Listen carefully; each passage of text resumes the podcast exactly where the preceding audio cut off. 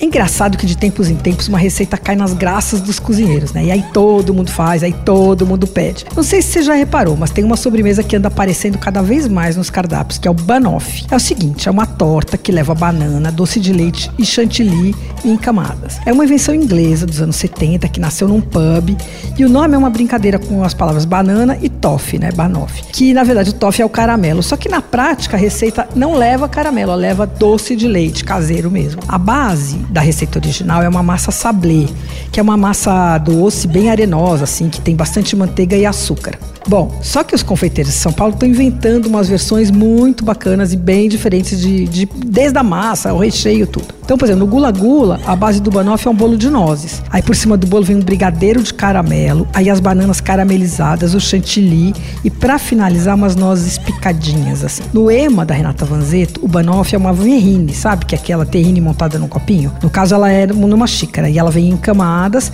tem brigadeiro de caramelo, banana, creme de nata e canela polvilhada. No charlot é chiquérrimo o banoffee. A base é de biscoito amanteigado com flor de sal. Aí vem o doce de leite caseiro, doce de banana assada, banana fresca em rodela, caramelo, chantilly e por cima uma tui, que é aquela uma casquinha assim de caramelo e amêndoas. Outro bacana é o do Fat Cow do Luiz Felipe Souza. É um banoffee split, uma versão de banana split desconstruída.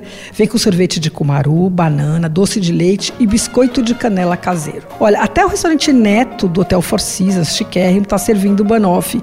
O doce ali é bem tradicional. Tem na moca também no Borgo Brate. A banana é feita, é assada na brasa, tal, também é bacana. A biscoiteira Lu Bonometti faz um banoffee também com a base de cookie. E na Doce de Laura, na Vila Madalena, também também tem. E tem o banoffee também numa doceira bacaninha chamada Nanica, na Rua Augusta, que é Nanica mesmo, uma portinha. Eles fazem uma versão com Nutella e uma que é com base no, de brownie. Bom, se você ainda não provou o banoffee, não vai ser difícil provável. Tem um monte de lugar servindo.